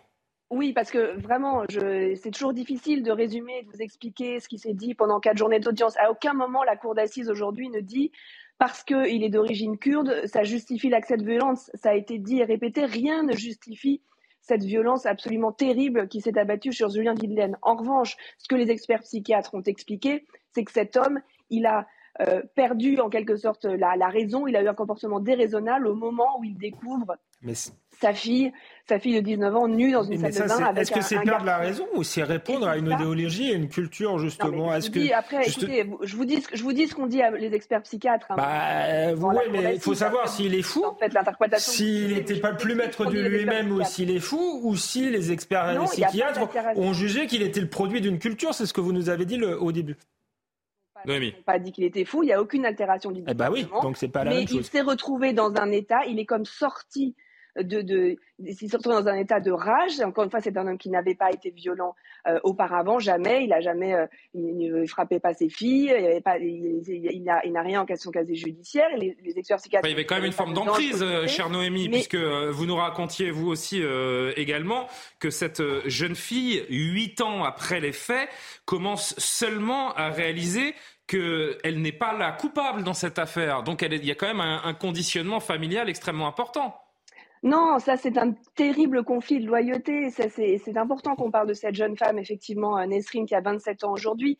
Euh, sa vie a été brisée, elle a tout perdu effectivement le, le, le, jour des fêtes, puisqu'elle a perdu son, son, petit ami, son premier amour, elle a perdu son père, elle a été effectivement rejetée par sa famille, et cette jeune fille, elle est, elle est convaincue euh, qu'effectivement tout est de sa faute parce qu'elle a menti à ses parents, parce qu'elle a amené son petit ami chez elle, et que donc aujourd'hui, si son père est en prison, si son petit ami est mort, elle a ce sentiment euh, de culpabilité et ce conflit de loyauté euh, terrible vis-à-vis de ses parents. Mais enfin, on peut imaginer que ça, c'est, pour, pour n'importe quel enfant, imaginer que c'est à cause de soi que, que son père va passer 20 années en, en prison, c'est, extrêmement compliqué. Mmh.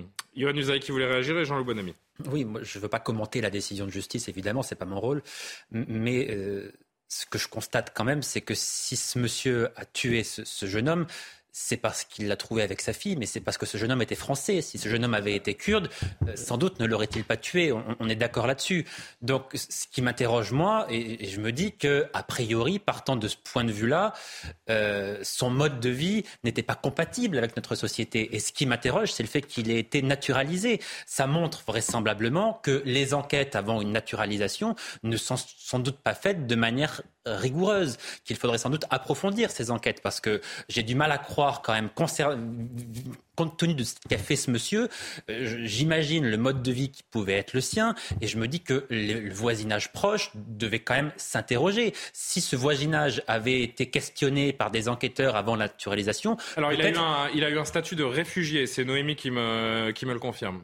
Voilà pourquoi il a été euh, naturalisé. Mais donc ça, ça, interroge quand même sur les enquêtes ou qui, sont faites ou qui ne sont pas faites avant de donner la nationalité française à, quelqu'un. Puisque si une enquête sérieuse avait été faite, sans doute se serait-on rendu compte que ce monsieur, euh, compte tenu de son mode de vie, n'était pas capable de s'intégrer dans notre société et de vivre selon euh, le code et la loi de notre société. Alors, plusieurs choses. Premièrement, alors j'ai. Est-ce que, est que, cette affaire doit être un un premier symbole d'une défaite du multiculturalisme ah, C'est pas le premier. Hein. Mais donc, euh, ça, fait 20 ans que semaine après semaine, il y a des échecs du multiculturalisme. Donc, je vais reprendre, mais en la mettant entre guillemets, cette appellation, euh, en effet très discutable, de crime d'honneur. Il faut savoir que les Kurdes sont les spécialistes euh, de ce genre de crime. Ça fait 20 ans que j'entends parler. Hein, attention aux généralités Bah, non, mais, euh, de, de, sur toute une population. je me permets de vous modérer, Jean-Loup, parce que faire des généralités sur toute une terminer, catégorie de population, c'est quand même très ça dangereux. Fait 30 ans, ça fait 30 ans que dans la communauté kurde en France et en Allemagne, ce genre d'actes, ce genre de violence, de frères qui tuent leurs sœurs, etc., reviennent régulièrement dans la presse. Mmh. Évidemment, moi j'ai souvent défendu les Kurdes ici sur le plan politique et géopolitique. Euh, je connais bien la question. Euh, il s'agit pas d'accuser tous les Kurdes. Je souligne simplement que dans la culture kurde, il y a un certain nombre d'éléments qui font que souvent, dans la presse, on retrouve des membres de la communauté kurde, en France ou en Allemagne, impliqués dans ce genre de faits. Voilà. Deux, et donc pas tous, bien sûr. Mmh. Deuxièmement, moi, je suis un peu surpris de quelque chose. Il avait, euh, donc, comme on l'apprend, il est venu en France avec le statut de réfugié. Mmh. Donc, d'une part, il ne fait pas preuve d'une très grande gratitude envers la France, puisque dès que sa fille sort avec un Français, il tue le Français en question. Belle manière de remercier la France. Et d'autre part, il est, est soi-disant réfugié, mais dès qu'il a eu un problème en France, il s'est enfui dans son pays d'origine, où il est resté plusieurs années sans le moindre problème. C'est peut-être que ce statut de soi-disant réfugié est peut-être là aussi voilà. distribué un peu à la va-vite. Si dès que vous avez un problème, ah bah, finalement, vous pouvez retourner dans votre pays euh, d'origine. Et enfin, dernier point, moi je suis toujours un peu surpris parce que de ces gens qui veulent les choses, Très bien, mais qui n'en veulent pas les conséquences. C'est-à-dire ce monsieur, par exemple, il a voulu venir en France pour bénéficier d'un niveau de vie matériel euh, supérieur à celui qu'il aurait eu dans son pays. Donc il a voulu les conséquences, disons, de la révolution industrielle, mais en même, enfin les conséquences matérielles. Il a voulu le niveau de vie, le confort à l'occidental, mais il n'a pas voulu en accepter la dimension culturelle. C'est-à-dire, il a, fait, il a voulu avoir un comportement un peu à la carte, c'est-à-dire, je prends la télé, le frigo et la sécurité sociale, mais euh, par contre, euh, la liberté de se marier avec qui on veut, c'est pour mes enfants, ça je ne prends pas. Donc en fait, il veut les, les aspects économiques de la révolution industrielle, mais sans les causes et sans les conséquences, disons, morales et intellectuelles, à savoir la liberté individuelle je trouve que ce choix à la carte devient de plus en plus problématique. Non, mais il, a, il avait le droit, à la limite, de ne pas être d'accord. Oui, bah, fallait rester chez lui. Le, le problème, c'est de l'assassiner. Non, mais surtout, non, mais, coups de couteau, non, mais qui veulent pas... que sa fille sorte avec un occidental. Je le comprends tout à fait. Il a blessé au passage sa fille. Bien sûr. Non, mais qui veulent pas que sa fille sorte avec un occidental. Je comprends tout à fait et je peux trouver ça respectable. Mais dans ce cas-là, il faut rester en Turquie. C'est sûr que si vous venez en France, vous prenez un risque que votre fille sorte avec un Français. Donc, il vaut mieux rester chez soi. Non, mais. Alors, vraiment conclure. Tout dernier le commentaire de, de Noémie Schulz qui dit euh, euh, elle a tout perdu, la fille, son père, euh, voilà, qui est en prison, elle a perdu son fiancé, etc. Enfin, celui qui a vraiment tout perdu, ceux oui. qui ont tout perdu, et celui, celui qui est mort. Hein, il sa famille. Voilà. Il n'y a, y a, a, y a, que des perdants dans, dans, cette affaire, et le mot perdant est évidemment. mais le mort est quand même très perdant. Noémie Schulz, on a bien compris, on a bien compris que pour la famille de, de Julien Videlaine, c'est euh, perpétuité. Euh, cette, cette jeune fille, d'ailleurs, la, la, jeune fille de, de 17 ans, la fille de Mouitine euh, Ulug Est-ce qu'elle était présente euh, au moment du, verdict euh, Est-ce que on sait ce que cette jeune fille va devenir Comment elle se reconstruit ou pas? Cette jeune fille, elle, a pleuré quasiment les quatre journées d'audience. Il y a eu un moment très fort, c'est le jour où elle est venue témoigner. Encore une fois, elle a dit, elle est écrasée sous le poids de la responsabilité. Je vous le rappelle, elle, avait 19 ans à l'époque. Son tort, c'est d'avoir, c'est tomber amoureuse de ce jeune homme et de l'avoir et d'avoir voulu continuer cette histoire, même si elle savait que sa famille ne, la cautionnait pas. Elle a été, elle a assisté à une scène absolument terrible, une, boucherie, comme l'a dit l'avocat général. Elle a été, euh, elle est en rue sa, sa famille, du coup, elle la tient pour responsable de ce qui s'est passé. Donc, elle elle s'est installée dans un foyer, euh, elle, elle n'a plus de lien avec sa famille, elle a, elle, elle, sa vie est absolument euh, terrible.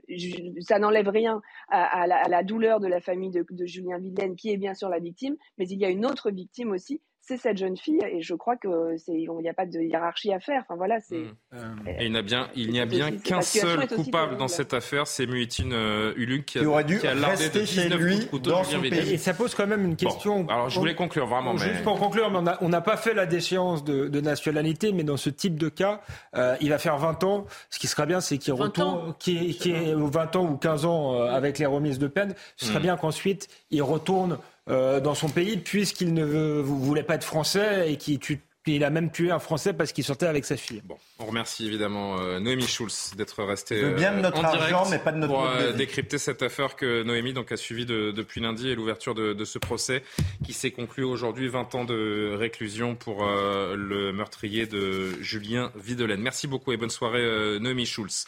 Euh, avant notre dernière pause, je voudrais qu'on entame euh, ce nouveau sujet. On en a évidemment très largement parlé hier et la Russie de plus en plus isolée après les dernières menaces de Vladimir Poutine concernant les armes nucléaires. Des milliers de Russes tentent de fuir pour échapper à l'enrôlement puisqu'on a appelé hier que 300 000, on a appris hier que 300 000 réservistes seraient réquisitionnés pour euh, aller sur le front ukrainien et se, et se battre. Que faire face à la surenchère du maître du, du Kremlin? Il faut tenir nos positions, réaffirme encore aujourd'hui euh, Emmanuel Macron. Regardez avec moi, notre devoir, c'est de tenir notre ligne face au chantage du président russe Vladimir Poutine. Emmanuel Macron, Yohann Usaï, qui essaye encore aujourd'hui, c'est la stratégie Emmanuel Macron qui durcit le ton, qui essaie d'élargir au maximum le front anti-russe.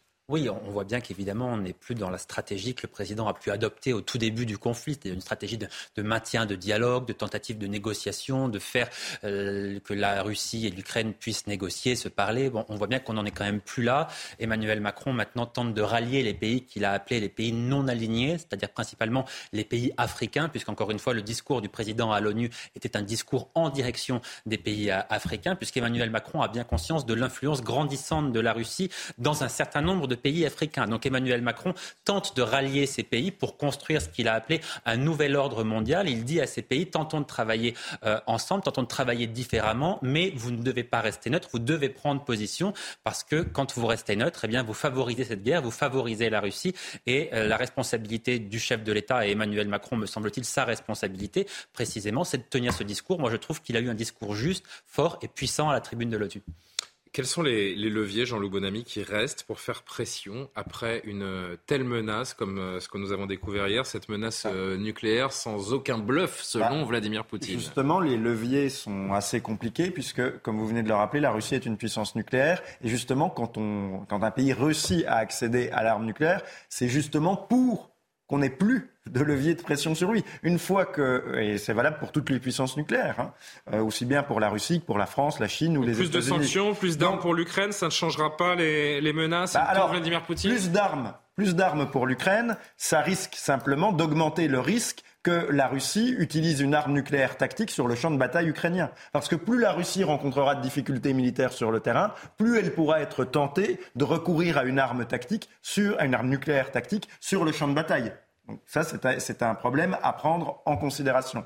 Et deuxièmement, Johan le rappelait très justement, le discours d'Emmanuel Macron s'adressait euh, essentiellement à l'Afrique, parce qu'en fait, le problème, c'est qu'on a trop tendance à confondre l'Occident et le monde entier, qu'en fait beaucoup de pays sont notamment des pays euh, africains sont indifférents à ce conflit. D'où l'appel d'Emmanuel Macron à la tribune de l'ONU. Oui, mais le problème c'est que euh, les pays africains, excusez-moi, mais ils ont faim. Et la Russie est le premier producteur mondial de blé. Et c'est un énorme producteur d'engrais. Quand, euh, par exemple, le dirigeant sénégalais Macky Sall euh, rencontre euh, M. Poutine, c'est parce qu'il a besoin de blé pour, euh, le, euh, pour le Sénégal. Et à partir du moment où l'Ukraine est déjà un énorme producteur de blé, hein, c'est le cinquième producteur mondial, et où la Russie elle-même est le premier producteur mondial, et que les exportations euh, ukrainiennes se font par des ports sur la mer Noire qui en fait sont bloqués par l'armée russe, euh, ça veut dire qu'en fait, nous, nos leviers euh, pour convaincre les Africains de tourner le dos à M. Poutine sont assez faibles. Alors que lui, euh, ses leviers euh, sont quand même euh, très importants en ce qui concerne les pays africains. enfin, on a quand en même- sachant pardon, que la Russie mène une politique quand même très anti-française en Afrique, puisque notamment avec le groupe Wagner, ils essayent de supplanter et de remplacer Au la Mali France partout, au Mali notamment, en Centrafrique. Donc les relations sont très tendues sur le terrain africain entre la France est et la en Russie. train dangereusement d'oublier euh, et de mettre de côté la voie diplomatique pour résoudre cette guerre en Ukraine. Non, mais ju- juste une précision, parce que je crois que Joe Biden et Emmanuel Macron ont bien conscience de cette problématique. Bien sûr, qui est bien une sûr. problématique, c'est qu'il faut nourrir des pays, notamment des pays africains. Donc Joe Biden, pardon, mais c'est une précision importante, a débloqué 3 milliards d'euros précisément pour euh, permettre de transporter de la nourriture et notamment du blé Oui, en Afrique. Et la France, via la voie d'Emmanuel Macron, a annoncé la livraison de dizaines de tonnes de blé à un pays comme la Somalie, qui est confronté à une famine absolument sans précédent et où des, des- un, un- un- un Mais nombre ça ne trop sera pas important de forcément personnes suffisant est en pour train de mourir de faim. on va marquer une pause, mais on va se poser deux questions après, après la pause. Est-ce que euh, ici, nous devons euh, nous inquiéter? On a posé la question aux, Français. On, verra s'il faut réellement s'inquiéter de cette menace euh, nucléaire. Et puis, ces manifestations en Russie qui, qui, continuent. Là, vous avez plusieurs centaines de, personnes qui ont d'ores et déjà été arrêtées. Un exode massif qui se fait vers des pays où les Russes n'ont pas besoin de, de visa. Une partie de l'opinion russe ne veut pas se battre au nom de l'idéologie de, Vladimir Poutine et ça pourrait bloquer le, maître du Kremlin. On verra également un autre sujet juste après la pause, ce joueur de basket français, on l'a appris, une des stars de l'équipe de France de basket, renié par la fédération. Il ne pourra pas participer au JO. Pourquoi? Parce qu'il a signé pour un club russe euh, qu'il rejoindra dans, les prochains jours. Tout cela, c'est après la pause. À tout de suite.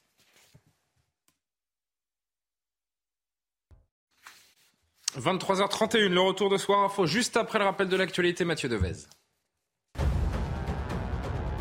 Le Royaume-Uni enregistre plus de 30 000 traversées illégales de la Manche en 2022, à trois mois de la fin de l'année. Ce chiffre est d'ores et déjà plus élevé que le total des traversées effectuées l'an passé.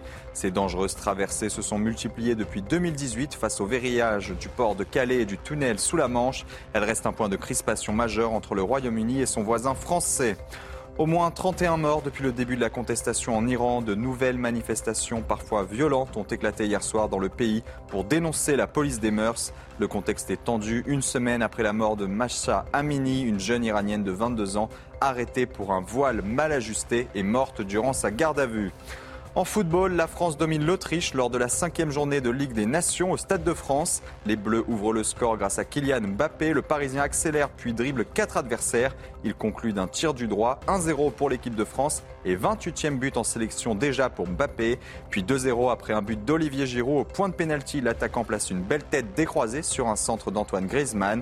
Olivier Giroud signe son 49e but avec les Bleus. Il n'est plus qu'à deux longueurs du record de Thierry Henry faut pas l'enterrer, Olivier Giroud, Mathieu Devez. Jamais. Vous le faites sortir par la porte, il revient par la cheminée. Incroyable. Il va y aller au mondial, je vous le dis. On en reparlera dans deux mois, le coup d'envoi de cette Coupe du Monde. D'ailleurs, on va en dire un mot de la Coupe du Monde parce que François Hollande a donné son avis. Mais d'abord, on, poursuit ce thème autour de la, les menaces à peine voilées euh, de Vladimir Poutine euh, hier et la menace nucléaire. La paix mondiale est-elle plus que jamais menacée depuis le début de cette offensive? Les Français sont-ils euh, inquiets? Nous vous avons posé la question dans les rues de Paris aujourd'hui. Écoutez. Je, regarde ça assez loin, j'avoue, mais euh, moi, si ça commence à continuer comme ça, ça va commencer à me faire un peu peur, en effet. non, pas du tout. Euh, c'est du blabla diplomatique, euh, comme pendant la guerre froide. pour l'instant, ça m'inquiète pas plus que ça. Ça nous inquiète, oui. La menace, oui, nous inquiète. Mais bon, Poutine, il peut nous menacer, mais il fera toujours marche arrière après. Pour nos enfants, peut-être l'avenir, mais pour le moment, on reste confiant. Voilà, avec euh, des Français qui, bon, sont a priori pas forcément inquiets. Quoique, si on pousse un petit peu euh, ce, sondage, on voit que euh, à la question avez-vous peur que Vladimir Poutine utilise l'arme nucléaire? 63% des sondés pour ce sondage CSA pour, pour CNews répondent oui, bluff, pas bluff, des réactions divisées. Gabriel, vous y croyez, franchement?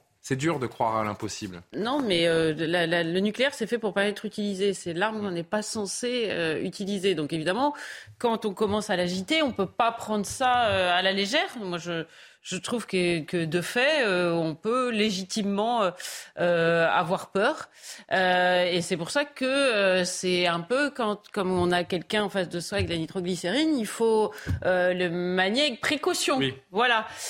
et donc, moi, je, je, crois important qu'on revienne à des principes simples qui me semblent oubliés aujourd'hui. C'est que chaque chef d'État doit faire son devoir d'État, c'est-à-dire s'occuper de ses propres administrés. Moi, c'est ce qui me fait peur, par exemple, quand j'entends Emmanuel Macron euh, ou d'autres, c'est qu'il y a une tentation un peu démiurgique de faire euh, la, paix dans le monde de façon générale euh, et, et, d'arriver à tout résoudre. Moi, je crois qu'aujourd'hui, quel est l'intérêt On va pas tendre l'autre joue non plus. Quand non, non, il ne s'agit pas de tendre l'autre joue, il s'agit de, de, faire de la politique de manière à éviter qu'il y ait une frappe nucléaire bon, sur notre pays d'abord, et puis si in fine il y a une frappe sur ce qu'on appelle une frappe, alors maintenant tout le monde devient très, très, très technique, frappe tactique, tactique sur l'Ukraine, ce ne sera pas une réussite non plus. Nous sommes d'accord. Évidemment, ce serait déjà une première sur des populations. Donc, euh, on dit oui, on n'est plus dans la phase diplomatique. Euh, Emmanuel Macron a passé, est passé à autre chose. Dans la, bah, moi, je voudrais qu'il revienne à la phase euh, diplomatique parce que je ne vois pas d'autre issue que celle-là. Est-ce qu'il y a encore de la place pour la diplomatie après ce qui s'est passé hier Non, mais le but n'est pas de punir Vladimir Poutine si, in fine, ça aboutit à une guerre nucléaire. Quel, hmm. sera l'avantage? Le, but, c'est de faire de la, réelle politique avec un objectif concret de, de, de, paix. Euh, à, la fin, et là, là j'ai l'impression qu'on est dans, dans, une euh, surenchère pour venir à bout de Vladimir Poutine, comme si c'était l'ultime euh, argument. Mais si nous venons à bout de Vladimir Poutine à ce prix-là, je ne suis pas sûr que ce soit souhaitable. Jean Le Bonami Est-ce qu'il faut croire à l'impossible? Jusqu'où peuvent parler les armes dans ce conflit? Bah, moi, ça me paraît assez inquiétant parce que, par ailleurs, depuis deux siècles et demi, j'ai jamais vu une guerre euh, Vous avez deux siècles et demi Oui. Eh ben, vous ne les faites pas. Eh ben, voyez, même plus. Depuis deux siècles et demi, j'ai jamais vu une guerre commencer par, euh, qui commençait bien pour la Russie. C'est-à-dire que toutes les guerres menées par la Russie ont mal commencé. Et donc, vous pouvez les diviser en deux catégories. Celles qui ont mal commencé et qui ont mal terminé, comme par exemple quand ils sont battus par le Japon en 1905, ce qui d'ailleurs a déclenché la révolution de 1905 en Russie, euh, ou quand ils ont perdu euh, face aux Allemands la Première Guerre mondiale, ça a amené la révolution euh, bolchevique. Et puis les guerres qui ont mal commencé et qui, par un acharnement, parce que c'est quand même le pays de l'acharnement, par une opiniâtreté, ont fini par retourner la situation. Exemple, la Seconde Guerre mondiale, ça avait très bien commencé. Ils ont sacrifié 26 millions de citoyens soviétiques finalement, c'est eux qui ont euh, encerclé Hitler dans son bunker. Donc, la, force des Russes, qui, c'est un pays qui, qui, toujours patine quand il fait la guerre, parce que c'est un pays corrompu, donc l'armée elle-même est corrompue, c'est un pays dysfonctionnel, c'est un pays extrêmement euh, rigide et hiérarchique, dans lequel il y a très peu de prise d'initiative individuelle. Donc quand les Russes font la guerre, ça commence toujours mal. Et simplement, ils peuvent être tentés, parce que Vladimir Poutine peut se dire qu'en effet, les tsars, les Romanov ont perdu le pouvoir euh, face à la révolution bolchevique, parce qu'ils ont perdu la Première Guerre mondiale, hein, que déjà il y avait la révolution de 1905 à cause de la défaite contre le Japon, qu'il y avait eu la révolution de 1917 parce qu'il y a eu la défaite face à l'Allemagne, et donc, par euh, volonté de ne pas perdre le pouvoir, la Russie peut très bien avec d'ailleurs cette forme d'acharnement qui caractérise quand même la psychologie russe dans la guerre. Euh, on voit hein, tous les traits de la psychologie russe sont là. Euh, euh sentiment obsidional, hein, la, la, forteresse assiégée, euh, en même dysfonctionnement, voilà, ça patine. En même temps, acharnement, opiniâtreté, voilà, on rate mais on recommence jusqu'à ce qu'on réussisse. Donc ça peut très bien aller jusqu'à la frappe. La vérité, c'est que personne aujourd'hui, même les plus grands spécialistes, personne n'est capable de dire jusqu'où pourra aller ce. Vous savez, Staline, il désactive les champs de mines allemands, euh, comme d'ailleurs euh, plus tard les Iraniens face à Saddam Hussein, en faisant courir des soldats qui sautaient sur les mines. Il n'a pas peur d'envoyer de la chair à canon. Et, face à Napoléon, ces gens ont incendié leur capitale. Et le peuple russe en a conscience, puisqu'on voit ces mouvements et ces images de plus en plus nombreuses. Un pays qui a incendié sa propre capitale en 1812 peut très bien aller jusqu'à la frappe. On voit ces images de plus en plus nombreuses. Je ne sais pas si on peut remontrer quelques, quelques images du jour ou, ou d'hier soir. Ces manifestations largement réprimées. On parle désormais de plusieurs centaines de personnes arrêtées par la police, des dizaines et des dizaines de vols qui sont pris d'assaut Karima, euh, Karima Brick pour euh, tenter de fuir la Russie pour ceux qui n'ont pas envie de se battre pour la cause de Vladimir Poutine qui, oui, euh, à les entendre, veut envoyer de la chair à canon sur, sur le terrain. Oui, c'est ça qui est un peu inquiétant, j'allais dire. C'est peut-être cette accumulation de petites humiliations aussi pour Vladimir Poutine qui ne veut pas perdre la face. Et on le sent un peu, justement, il va un peu à reculons, il réagit, il réagit. Et euh, de l'autre côté, ben, on voit quand même, j'ai l'impression que le ton monte aussi, euh, côté occidental, on bombe le torse. On, écoutait aujourd'hui, c'était le, secrétaire d'État américain, Anthony Blinken, qui a dit, euh, qui appelle la communauté donc internationale à contraindre le président russe. Il dit, on peut pas le laisser, on peut pas laisser le président Poutine s'en tirer comme ça. Donc, à chaque fois qu'on élève le ton, Sauf que si demain, euh, si... demain Vladimir Poutine euh, envoie un missile euh, quelque part, personne ne ripostera. On le sait très bien.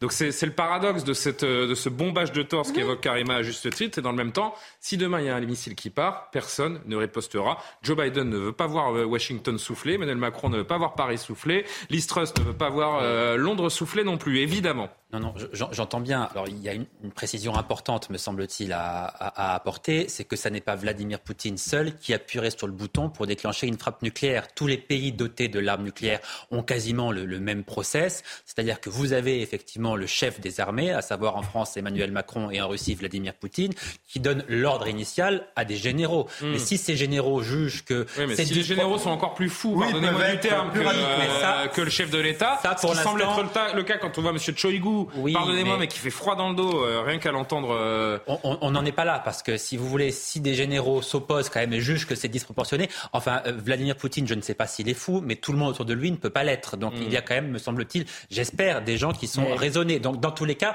tout ça pour dire que Vladimir Poutine n'est pas seul à prendre cette décision.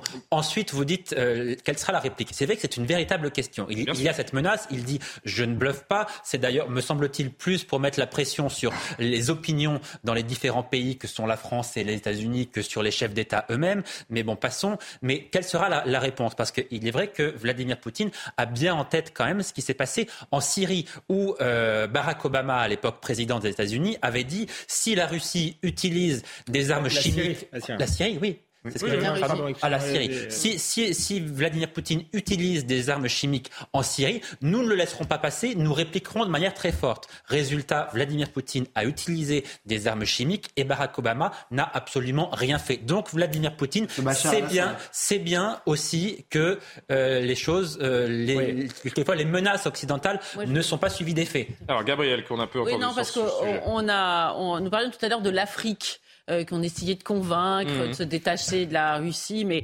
euh, psychologiquement, vu le niveau de détestation de, de la France, et c'est ce niveau de détestation auquel il n'aurait pas fallu arriver, mais malheureusement tout le travail de, de SAP autour de la colonisation, etc., euh, a fait qu'aujourd'hui l'Afrique nous déteste. Hein. Bon, il faut voir comment on nous a sortis du Mali. Bon, donc ça, il paraît peu probable que les exhortations pieuses à rejoindre le camp du bien contre euh, Vladimir Poutine euh, fonctionne parce qu'il y a une forme de, forme de cohésion ça, négative. Ça, fonctionne auprès d'un certain nombre de pays. Oui, euh, regardez l'Inde, regardez la Chine, la Turquie. Il y a une forme de cohésion négative parce que, ne, que, que l'on sent parmi ces pays-là qui observent avec une certaine jouissance un, un, un, pays où même s'il les inquiète, hein, parce que c'est pas c'est pas antinomique, essayer en tout cas de donner une fessée à, au camp de l'Occident et ça, c'est à mon avis pas négligeable dans la refonte du, du paysage géopolitique. Jean, vous très vite. Vous savez, on parle souvent, nous, de la, de la France périphérique, mais en fait, ce qu'il faudrait savoir en Russie, quand on voit les images des manifestations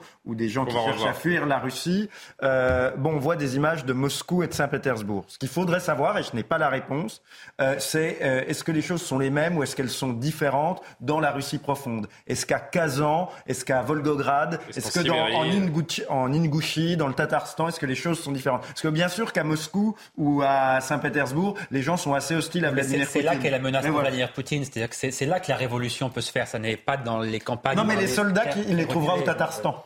Mm. Les soldats qu'il enverra en Ukraine, il les trouvera en Ingouchi et au Tatarstan, pas à Saint-Pétersbourg. Je crois qu'il se passe quand même quelque chose dans la, dans la société euh, euh, russe, euh, malgré tout ne serait-ce que parce que la légitimité de Vladimir Poutine, elle était fondée sur le fait qu'il apportait la stabilité, l'autorité, une forme de réussite aussi en politique euh, étrangère, et que là, il est en situation d'échec. Donc, je pense que ce qui se passe dans la société russe est réel, peut-être pas dans toute la société, mais c'est pas négligeable. Mais c'est aussi ce qui m'inquiète, parce qu'on a un chef d'État euh, qui est en difficulté, qui sait qu'il ne peut euh, pas perdre, sinon c'est un changement de régime, et qui du coup peut euh, être fondé avec une forme de rationalité. Vous parliez de folie. Certes, on peut considérer que c'est de l'extrémisme, mais c'est rationnel de faire une frappe qu'on appelle tactique pour changer la phase de la guerre, puisque là, on ne sait pas du tout euh, quelles seraient euh, les réactions. On rentre dans un autre monde. Le, deuxième aspect qui m'inquiète, c'est que justement, face au succès des Ukrainiens, j'ai l'impression qu'il y a une petite musique qui s'installe en Occident, qui est l'idée qu'on va changer de régime. Et d'un côté, on peut s'en réjouir parce qu'on supprimerait un, un, tyran, mais c'est pas fait et ça peut pousser Vladimir Poutine dans ses retranchements. Et quand bien même c'est fait, euh, ça voudrait dire probablement une guerre civile en Russie. Est-ce que l'Europe a envie euh, d'une guerre civile en Russie? On l'a vu dans d'autres pays, en Irak, euh, en Syrie, en, Libye. là, à l'échelle de la Russie, ce serait une catastrophe pour le continent européen. On faire du changement de juste évoquer, Autour de Poutine, il y a des plaît, Je voudrais juste évoquer cette information rapidement, ce qu'on peut appeler un effet collatéral chez nous en France. ça peut vous paraître anecdotique, mais pas forcément. Le meneur de jeu euh, Thomas Hurtel, qui est médaillé d'argent avec l'équipe de France de basket, là c'était lors de l'Euro il y a quelques jours, s'est engagé pour deux saisons au Zénith Saint-Pétersbourg. On a vu ce tweet du club russe euh, aujourd'hui euh, qui annonce sa, venue. Et eh bien ça va empêcher Thomas Hurtel d'être sélectionné avec l'équipe de France. Ça compromet ses chances de disputer la Coupe du Monde 2023 et les Jeux Olympiques 2024 parce que début août, la Fédération française de basket avait prévenu que les joueurs français engagés dans les clubs russes ou bélarusses ne seraient plus sélectionnables jusqu'à la fin de la guerre. Le joueur, dit la fédération, avait signé l'attestation sur l'honneur au début du rassemblement en fin juillet, indiquant qu'il n'était pas engagé, qu'il n'envisageait pas de signer avec un club russe. Si Thomas Hurtel était amené avec le, le Zénith, cet engagement ne serait pas respecté. Le meneur de jeu ne respecte alors pas les critères de sélection pour les prochaines échéances internationales. Je croyais, pardon, hein, qu'on nous n'étions pas en guerre.